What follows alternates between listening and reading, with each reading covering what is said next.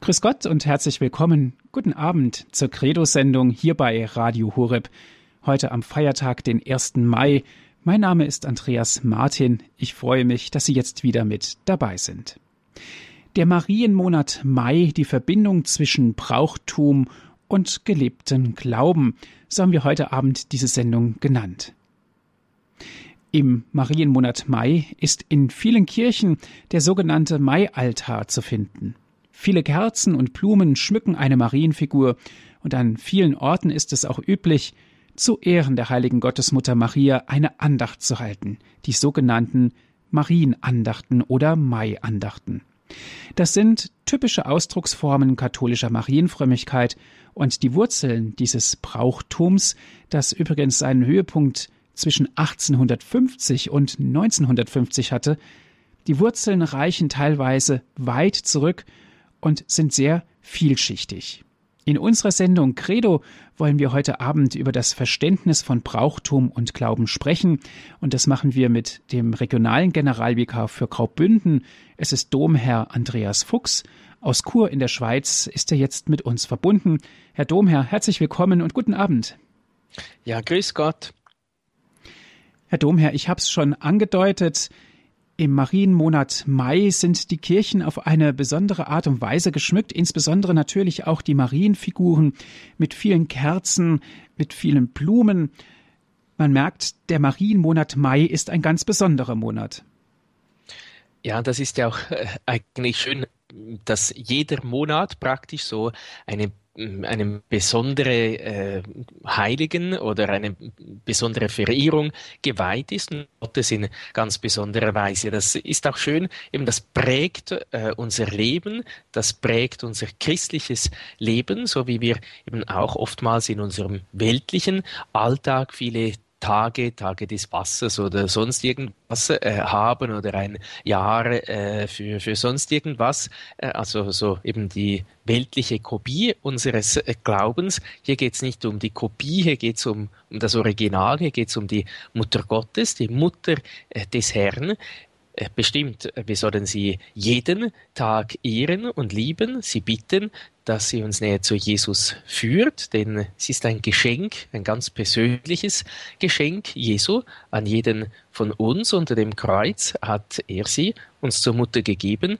Aber es ist eben auch schön, wenn es äh, diesen Monat Mai gibt, wo wir ganz besonders der Mutter Gottes gedenken, ihr unsere Liebe ganz besonders äh, zeigen.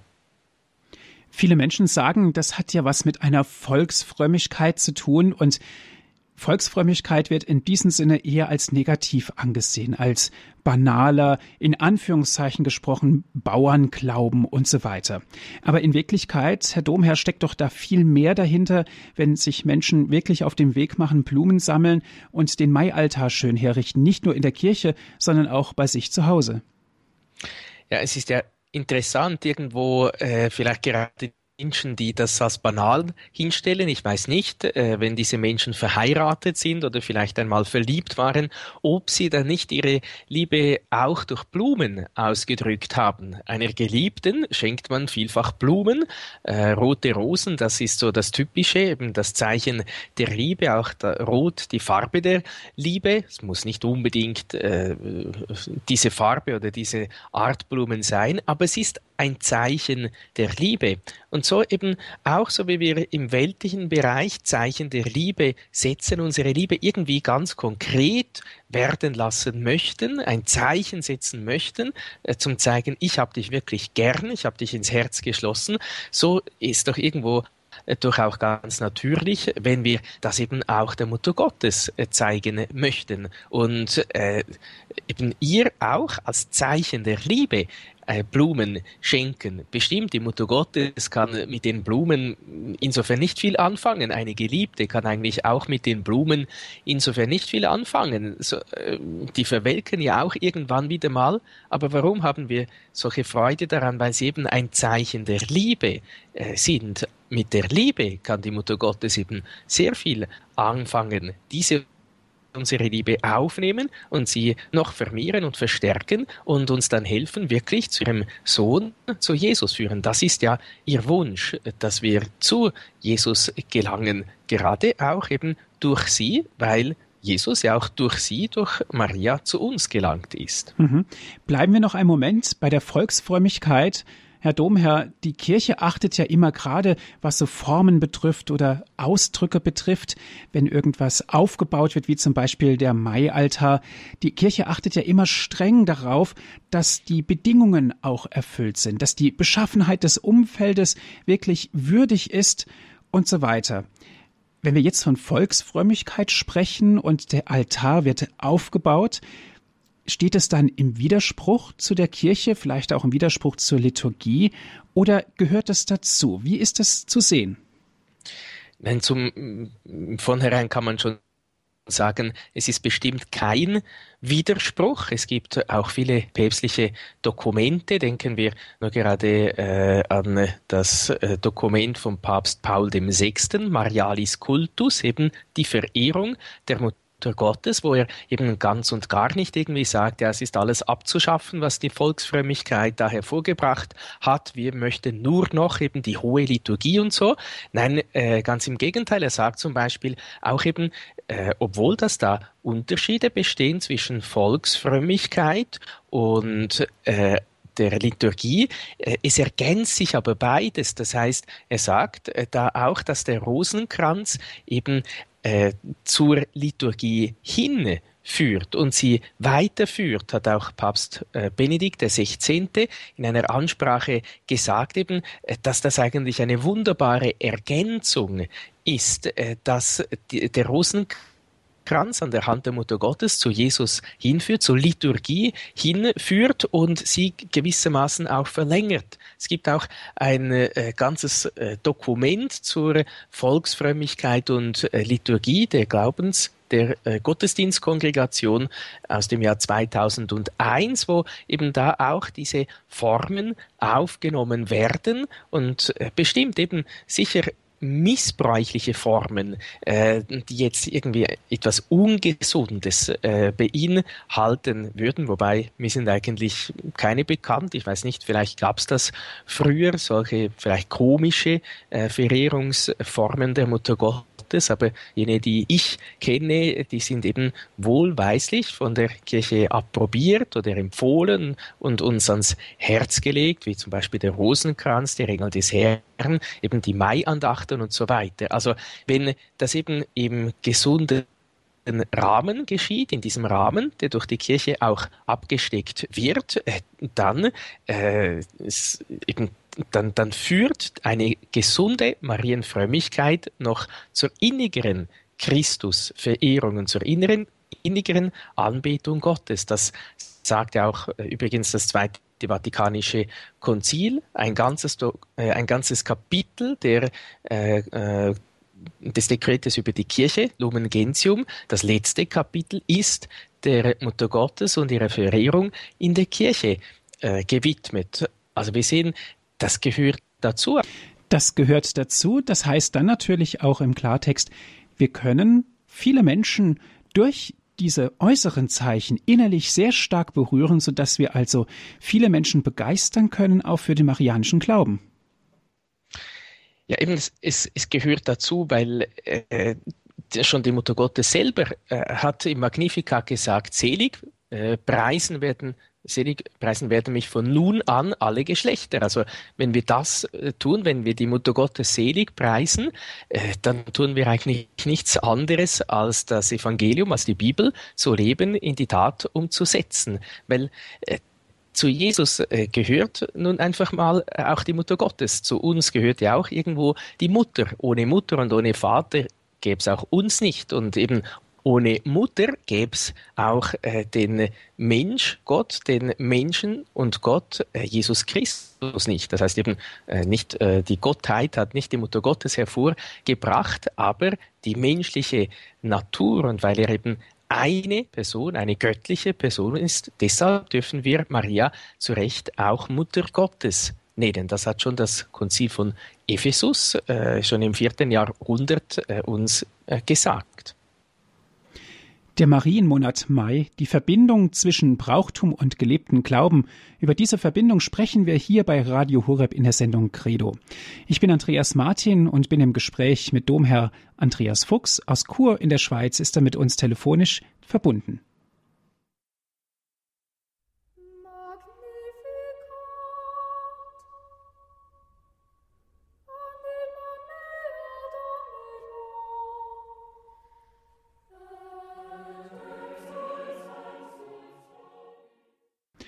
Sie hören die Sendung Credo hier bei Radio Hureb. Der Marienmonat Mai, die Verbindung zwischen Brauchtum und geliebten Glauben, das ist heute unser Thema. Wir sprechen mit Domherr Andreas Fuchs aus Chur in der Schweiz. Sind wir jetzt mit ihm verbunden? Herr Domherr, wir haben über Ausdrucksformen gesprochen, über Volksfrömmigkeit, wie wir zum Beispiel einen Maialtar haben, der mit Blumen und Kerzen geschmückt ist. Es ist eine besondere Ausdrucksform der Volksfrömmigkeit die sehr stark lebendig ist und vertreten ist in den Kirchen, die dazu dient, vielleicht auch anderen Menschen das Herz zu öffnen und dass wir damit den Glauben an Maria auch wieder neu erfahren können. Herr Domherr, wie ist das denn? Wir haben jetzt von unterschiedlichen Ausdrucksformen gesprochen, der Volksfrömmigkeit, zum Beispiel über den Maialtar. Kann es denn nicht passieren, dass wir da vielleicht das Wesentliche aus dem Blick verlieren könnten, nämlich der Blick auf Jesus Christus? Das könnte nur dann passieren, wenn es eine falsche Art und Weise äh, der Marienfrömmigkeit, der Marienverehrung äh, ist oder wäre. Äh, denn Maria führt uns ja nicht von Jesus weg, sondern im Gegenteil zu Jesus hin. Denken wir nur daran, wir ehren sie als Mutter Gottes.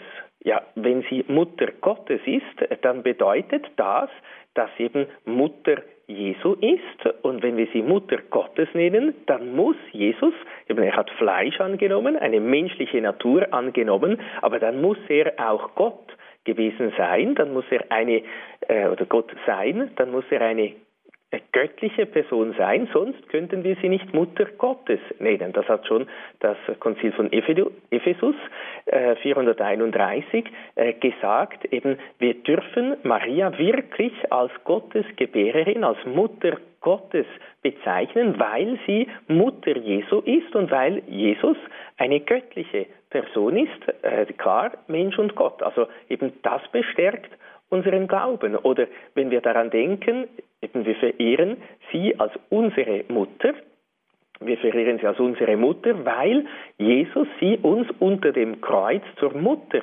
gegeben hat. Also äh, Maria weist uns immer auf Jesus hin. Das Konzil sagt auch, dass in Maria gleichsam die wichtigsten Glaubenswahrheiten sich widerspiegeln, wie konzentriert sind, wie gesammelt sind. Also wenn wir auf Maria schauen, wird unser Blick automatisch auch auf Christus gelenkt, weil Maria ohne Jesus, äh, das gibt es nicht. Auch Jesus ohne Maria gibt es eigentlich nicht, so sagen die Kirchenväter. Das heißt eben, wenn wir Maria in echter, guter Art und Weise verehren, eben so wie es uns die Kirche äh, lehrt, dann müssen wir keine Angst haben, dass Maria uns im Wege steht oder dass wir äh, uns vom Wesentlichen abwenden. Ganz im Gegenteil, eben, wir wenden uns dem Wesentlichen, wir wenden uns Jesus zu. Das heißt im Klartext, Maria führt zu Christus, so drücken das wir Theologen aus. Aber was heißt das denn jetzt im realen Leben? Was heißt das denn jetzt in der Aktualität, dass Maria uns zu Christus führt? Ich meine, Maria ist natürlich die Mutter, die Mutter Gottes, die Mutter Jesu. Aber wie führt sie uns zu Christus? Vielleicht ich möchte es vielleicht ähm, anhand eines einfachen Beispiels sagen, zum Beispiel das Rosenkranzgebet. Das Rosenkranzgebet ist eigentlich auch eben eines der schönsten äh, Gebete, auch der Lieblingsgebete der Mutter Gottes. Sie selber hat es ja in Fatima, in Lourdes und anderswo immer wieder uns ans Herz gelegt äh, und ist auch immer wieder von vielen Heiligen, von vielen Päpsten äh, uns empfohlen worden. Es ist ein typisches marianisches Gebet, aber auch ein typisches christozentrisches, christologisches Gebet, äh, wie man sagt. Eben Christus steht im Zentrum.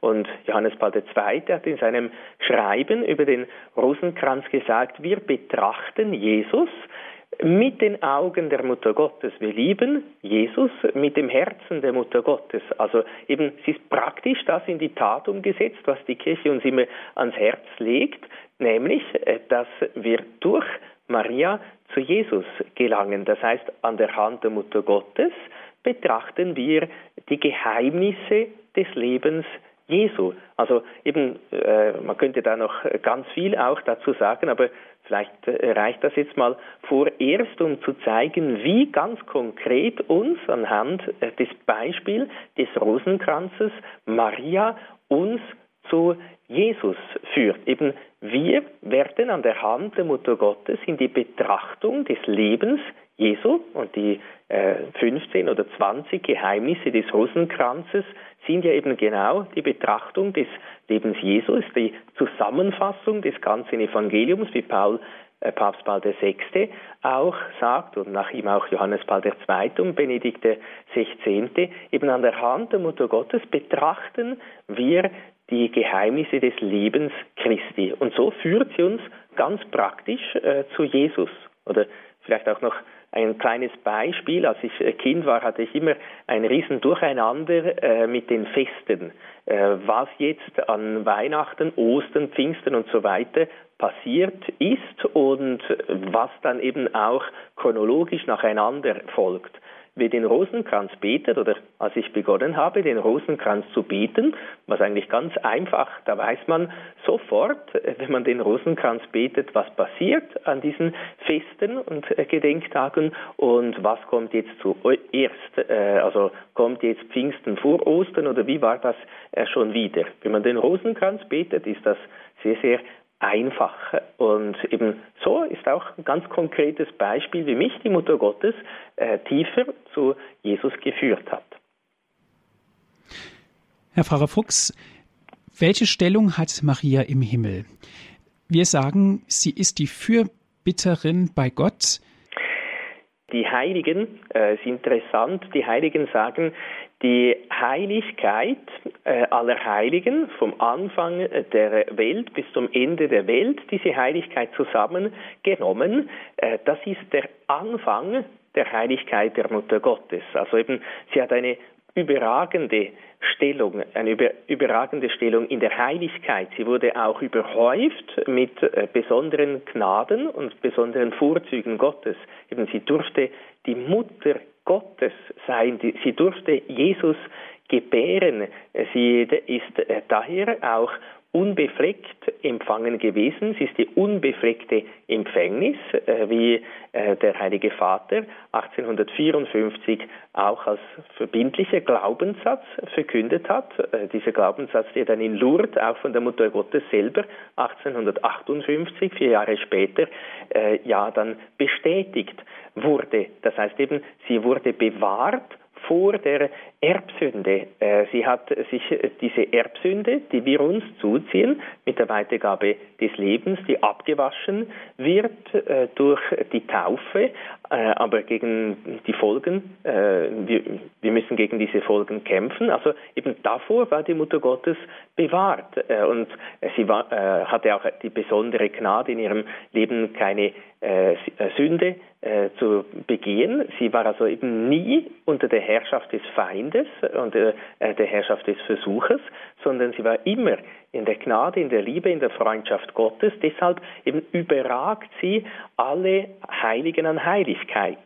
Ist jetzt aber nicht so zu verstehen, äh, wie es äh, vielleicht eben äh, dann je nachdem verstanden wurde, weil sie so überragend ist, ist sie uns so ferne, also eben weit weg von uns, äh, uns äh, ganz fern. Sie kümmert sich quasi nicht mehr um uns. Nein, die Liebe, äh, die uns mit ihr verbindet, die ist auch jetzt äh, noch da. Die äh, hat nicht aufgehört, so sagt eben auch das Konzil, äh, dass die Mutter Gottes ihre Gnadenvermittlung eben nicht aufhört, auch im Himmel nicht. Sie ist uns eben auch ganz nah, weil sie immer noch ganz Mutter ist, ganz für uns da ist, weil sie eben äh, auch möchte, das, was eine gute Mutter immer möchte, dass ihre Kinder bei ihr sind. Und deshalb ist sie uns auch so nah, dass sie uns äh, ermutigt, dass sie uns viele Gnaden von Jesus erwirkt, dass wir glauben, hoffen, lieben können. Sie steht uns bei, wenn wir beten. Sie betet sogar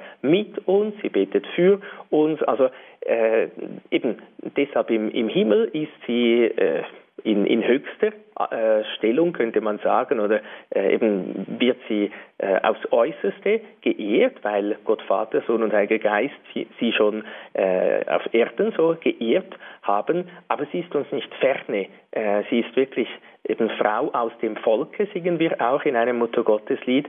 Sie ist aus dem Volk und für das Volk, sie ist die Mutter Gottes vom Volk, wie sie in einigen Gegenden auch verehrt wird.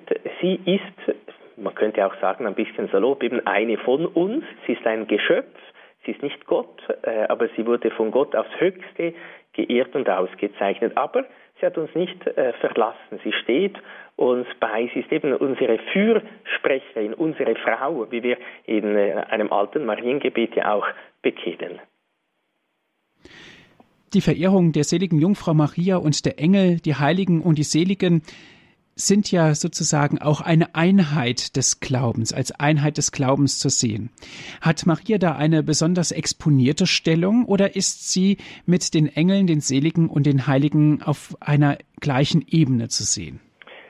Wenn wir so die äh, lauretanische Litanei anschauen, also die Mutter Gottes Litanei, äh, dann verehren wir die Mutter Gottes ja eben äh, mit vielen Titeln und äh, oder Auszeichnungen oder sind ja nicht nur einfach, wir geben nicht der Mutter Gottes einige Titel, dass sie da irgend so Titelsammlung hat, sondern es ist auch ein Ausdruck der Liebe, äh, dass wir sie ehren, eben äh, wir preisen sie selig, weil Gott sie so hoch erhob und deshalb preisen wir sie da auch als äh, Königin der Engel, Königin der Patriarchen, Königin der Märtyrer, Königin der Jungfrauen, und, und so weiter. Eben, sie ist also nicht einfach so, eben, mm, wie man so ein bisschen äh, sagt, je nachdem primus inter pares, also so äh, die erste untergleichen, sondern eben sie, sie ist die Königin. Äh, sie, äh, sie überragt eben insofern auch äh, die, die, die Engel und die Heiligen. eben sie ist die Königin der Engel. sie, sie nimmt an der Königsherrschaft Christi in einziger Art und Weise teil. Sie hören die Sendung Credo hier bei Radio Horeb, der Marienmonat Mai. Die Verbindung zwischen Brauchtum und gelebten Glauben, darüber sprechen wir jetzt mit Herrn Domherr Andreas Fuchs aus Chur in der Schweiz.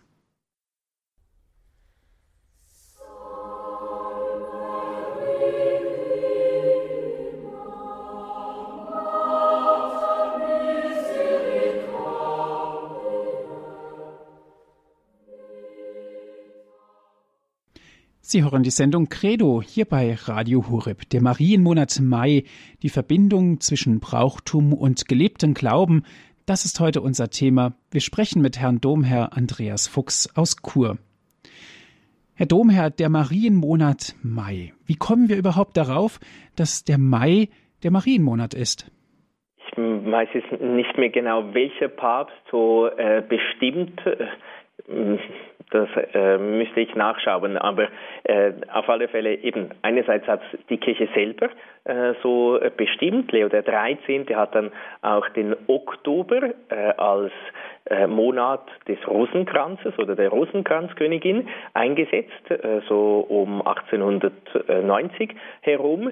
Äh, und die Idee, warum gerade jetzt Mai und Oktober, erklärt sich. So im Mai ist die Aussaat und im Oktober ist dann das Einsammeln der Saat. Und eben so soll die Mutter Gottes auch die Aussaat des Wortes Gottes begleiten. Eben sie soll uns helfen, das Wort Gottes, das, was Jesus in unsere Herzen sehen möchte, äh, zu begleiten, äh, soll uns helfen, eben wirklich zu aufzublühen, Blüte zu tragen, dann vor allem auch Frucht zu bringen, äh, die dann im Monat Oktober, im Erntemonat eingesammelt wird. Also von dem her ist eben auch äh, sehr schön, sehr passend, dass gerade der Monat Mai, der ja eben sagt auch dem Wonnemonat oder wo alles in Blüte steht, wo alles wieder aufblüht nach dem strengen Winter, äh, dass das in besonderer Art und Weise der Mutter Gottes anvertraut wird. Das, das was Jesus, äh, das feiern wir dann ja eben vor allem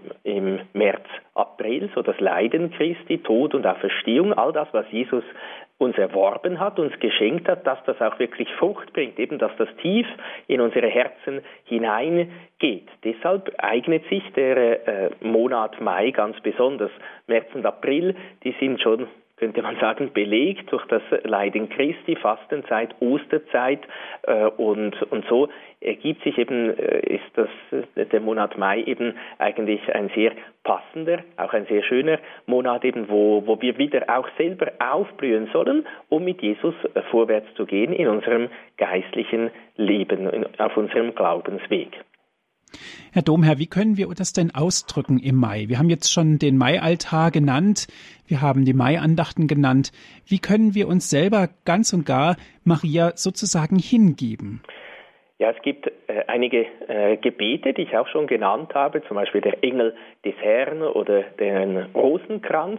Oder dann gibt es auch äh, die sogenannte Weihe an die Mutter Gottes Weihe oder äh, es ist nicht eine Weihe im Sinn wie die Priesterweihe äh, oder sonst eine Altarweihe, äh, wo da gesalbt äh, wird, wo man ein Sakrament äh, sogar empfängt. Die Weihe an die Mutter Gottes ist eine Hingabe an die Mutter Gottes, ein sich anvertrauen an die Mutter Gottes oder ein sich übereignen an die Mutter Gottes, also ein sich ganz der Mutter Gottes schenken. Leben. Ebenso wie Jesus sich ganz der Mutter Gottes anvertraut hat, sowohl in der Geburt wie auch beim Tod und wie sie immer in Verbindung mit dem Sohne Gottes war. Das kann man auch sehr schön nachlesen, einerseits in vielen päpstlichen Dokumenten, andererseits auch im Konzilsdokument über die Kirche im letzten äh, Kapitel, wo es eben auch sehr schön aufgezeigt wird im ganz kurzen Worten eigentlich, wie die Mutter Gottes immer in Verbindung mit Jesus gewesen ist. Eben Jesus hat sich ganz der Mutter Gottes anvertraut und sich ihr geschenkt und so möchte, wer diese Marienweihe vollzieht, eben auch sich ganz der Mutter Gottes anvertrauen, sich äh, ihr schenken. Ebenso wie Jesus in die Schule Mariens gegangen ist, äh, könnte man sagen. Sie hat ja ihm die Gebete beigebracht, sie hat ihn im menschlichen Leben erzogen. So möchte eben jener, der sich Maria ganz anvertraut, eben auch in die Schule der Mutter Gottes gehen, von ihr die Liebe zu Jesus lernen, lernen, so zu denken, so zu fühlen, so zu handeln, so zu sprechen wie die Mutter Gottes, äh, wie Jesus. Das ist eigentlich das Ziel. Eben, es geht nicht einfach um ein paar Gefühle, äh, zu wecken, äh, so äh, eine schöne Atmosphäre zu erzeugen. Auch wenn natürlich, wenn diese Gefühle und diese Atmosphäre da sind, das umso schöner ist. Aber äh, das ist äh, nicht das Wesentliche. Das Wesentliche ist, dass wir eben immer mehr so denken, so sprechen, so handeln wie Maria und wie Jesus denken, sprechen und handeln. Herr Domherr, als Christ haben wir ja die sogenannten Initiationssakramente empfangen, die uns als Christ bestätigen. Damit sind wir ja ein Glied der Kirche und gehören somit auch zum prophetischen und priesterlichen und königlichen Volk an. Schauen wir auf Maria. Heißt das jetzt im Endeffekt, dass wir auch verpflichtet sind, Maria zu verehren im Gegensatz zu anderen Religionen? verpflichtet äh, im strengsten Sinn des Wortes eigentlich nicht. Es, äh, wie soll ich sagen, ähm, es, es, ergibt sich irgendwie aus der Natur äh, des wahren Glaubens. Wenn äh, die, die, die, ganze Dreifaltigkeit, Gott Vater, Sohn und Heiliger Geist, die Mutter Gottes so geehrt haben, so verehrt haben, äh, eben so hoch erhoben haben, ja gut, wenn das die ersten drei Marienverehrer gewesen sind in der Geschichte, äh, ja, dann äh, ist es doch äh, nichts als recht, wenn auch wir uns in diese große Schar einfügen. Bestimmt, man kann sagen, ja gut, äh, um heilig zu werden, ist das nicht streng notwendig äh, gut, um heilig zu werden, ist je nachdem nicht vieles streng notwendig, aber äh, um zu überleben, ist es auch nicht streng notwendig, jeden Tag dreimal zu essen. Ein Sandwich jeden Tag würde sogar auch genügen, um nicht zu sterben. Aber wir leben ja nicht nur einfach, um nicht gerade äh, zu sterben, sondern wir möchten ja aus der Fülle leben. Jesus selbst sagt, sagt ja, ich bin gekommen, damit sie das Leben in Fülle haben. Und die Mutter Gottes hilft uns. Ja, es ist eine riesengroße Hilfe, die Gott uns anbietet. Eben er ehrt die Mutter Gottes. Er hat sie so überschüttet mit Gnaden und Gnadenerweisen und er äh, hat sie uns zur Mutter geschenkt. Ja, es ist, äh, so sagt äh, Papst Johannes Paul II.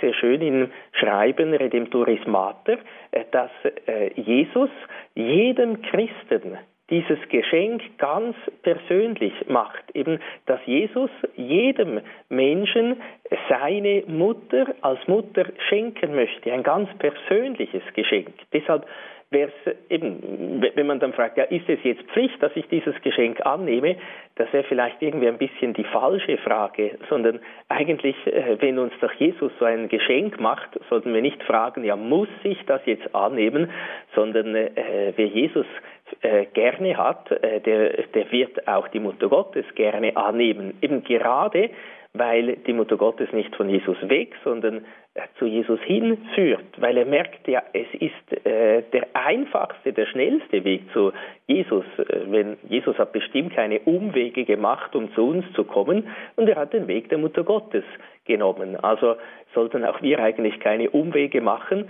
um zu Jesus zu kommen und dieses Geschenk der Mutter Gottes annehmen. Und dieses Geschenk annehmen heißt eben auch, äh, sie verehren, äh, ihr danken, sie lobpreisen für das, was Gott in ihr äh, gewirkt hat, an ihrer Hand äh, zu Jesus zu gelangen.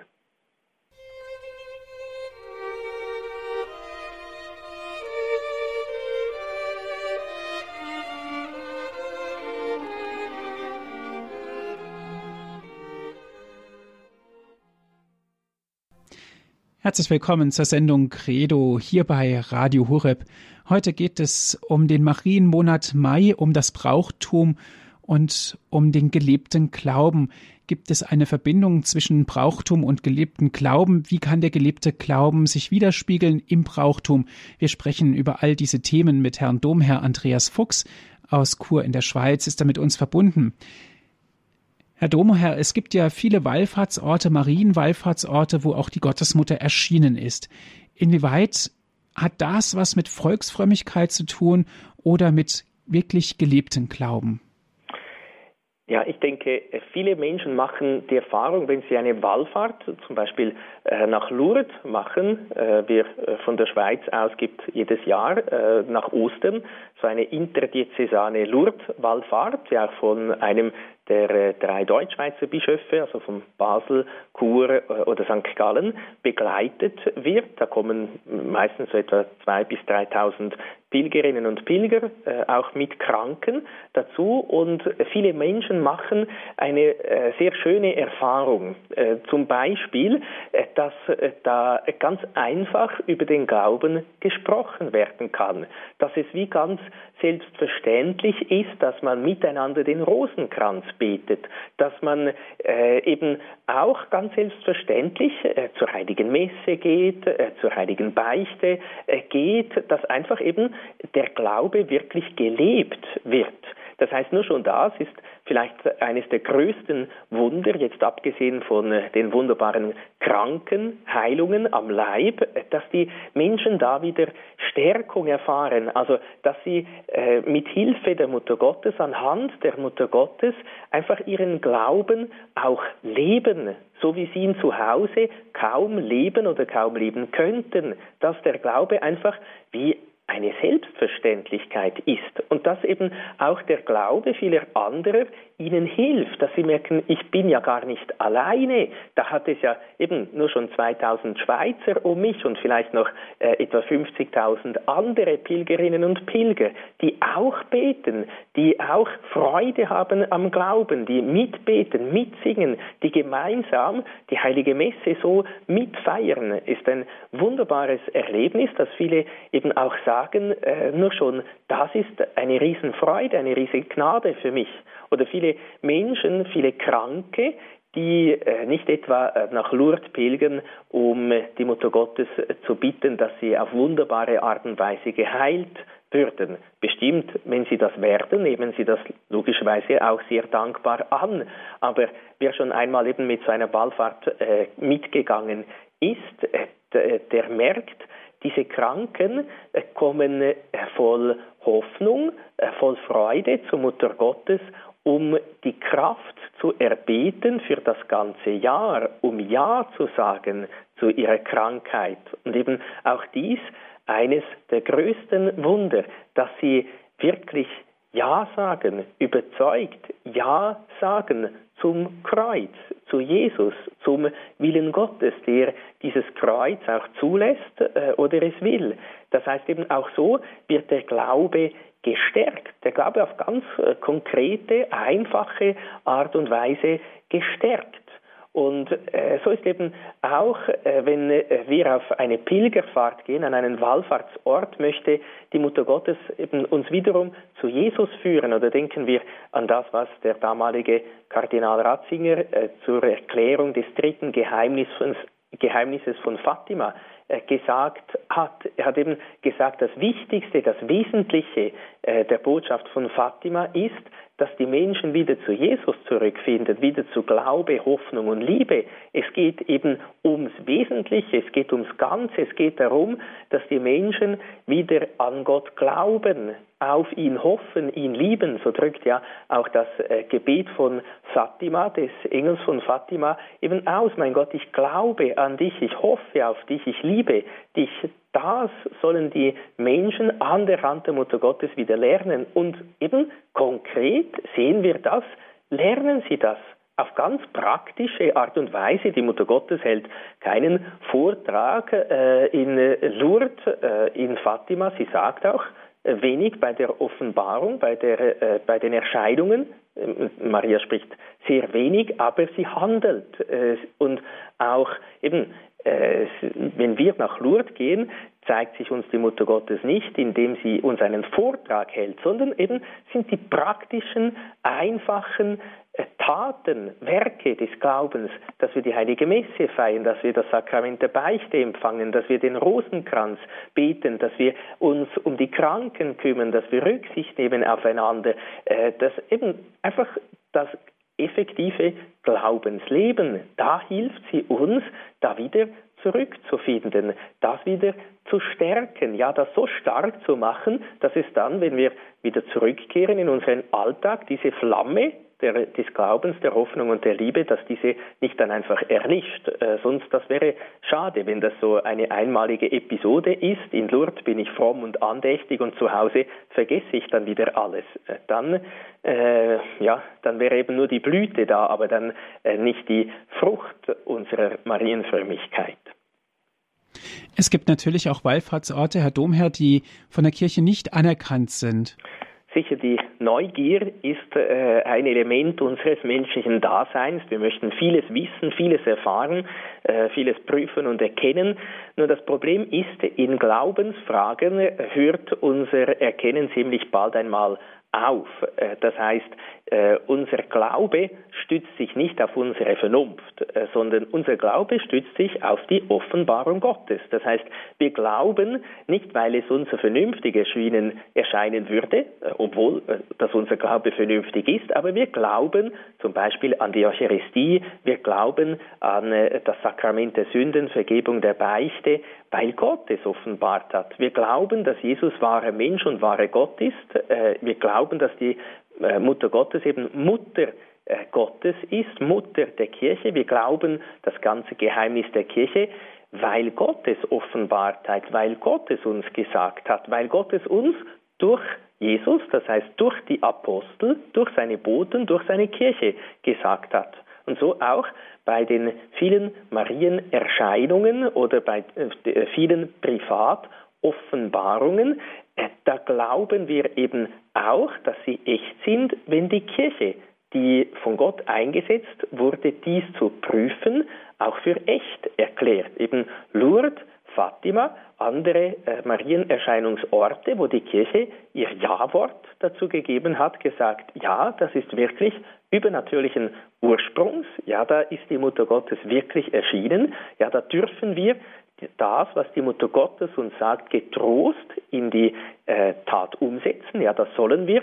eben diesen Wunsch der Mutter Gottes nachkommen, das tun, was sie uns sagt. Äh, das glauben wir eben, weil die Kirche es uns sagt.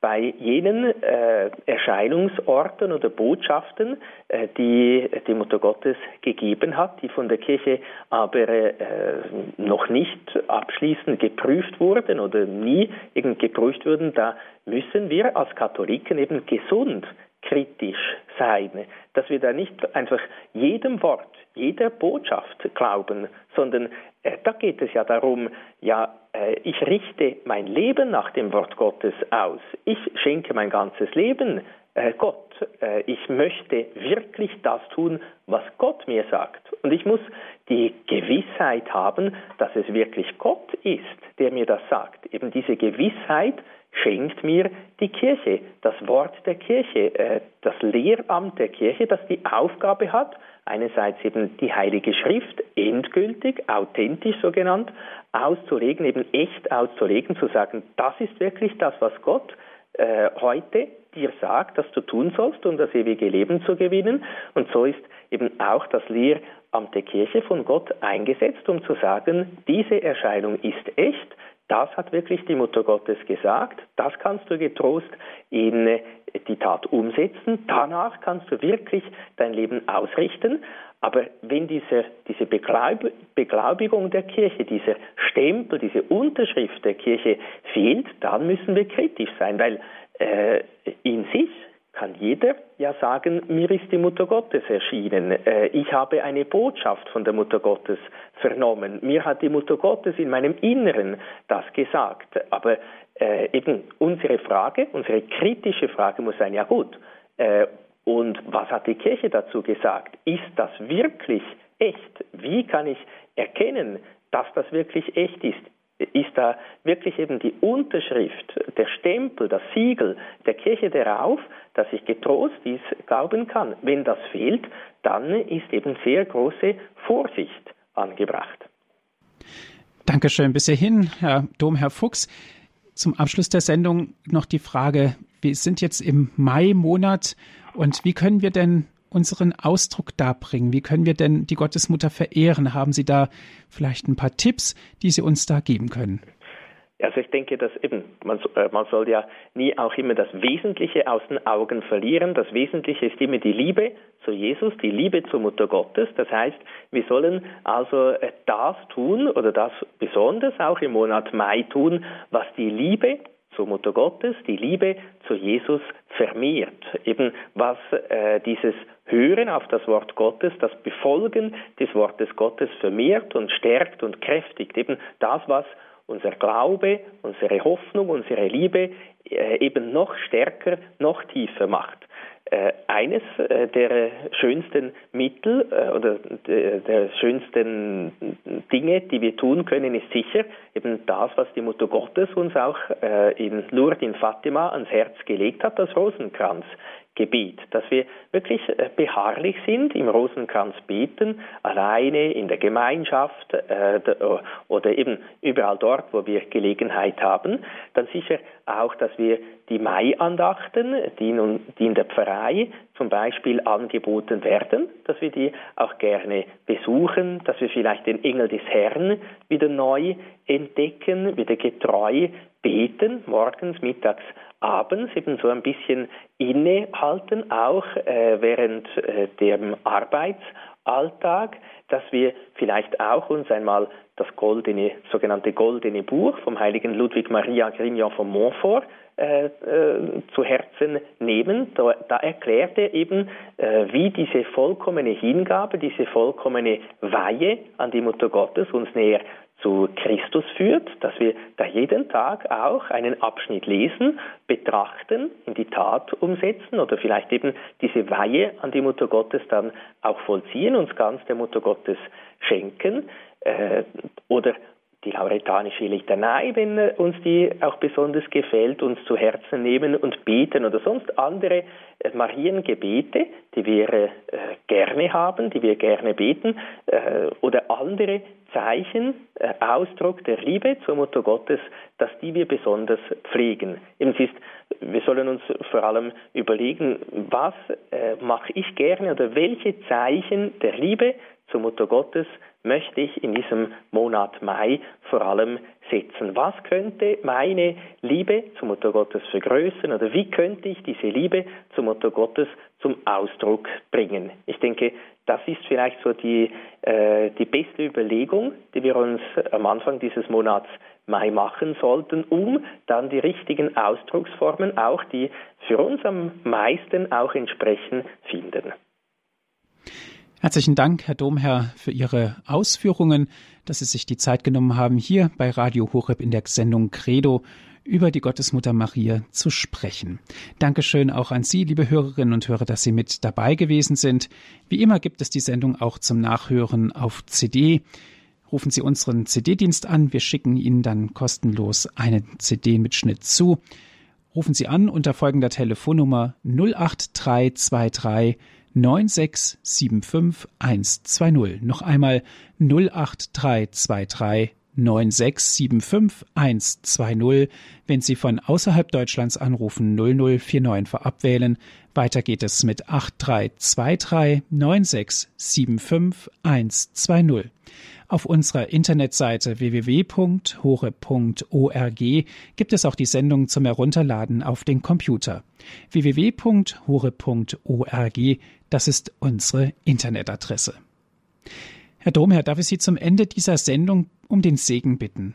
Ja, wir wollen äh, natürlich eben vor allem in diesem Monat die Mutter Gottes ganz besonders bitten, dass sie uns beistehen möge, dass sie uns immer inniger in die Liebe zu Christus führen möge, dass wir so wachsen an Glaube, Hoffnung und Liebe. Möchten auch heute ähm, ähm, nicht, es ist nicht ein Festtag, aber ein Gedenktag des heiligen Josefs, äh, dem Arbeiter, äh, dem 1. Mai, wollen den heiligen Josef, äh, der Bräutigam der Mutter Gottes ist, auch bitten, er, der ja ebenso innig mit der Mutter Gottes äh, vereint war, sie bestimmt auch äh, sehr äh, gerne gehabt hat, verehrt hat, äh, von ihr die Liebe, die wahre Liebe zu seinem Pflegesohn, äh, dem Jesuskind, gelernt hat, dass er uns helfen möge, wirklich so eben auch Jesus und Maria treu zu sein.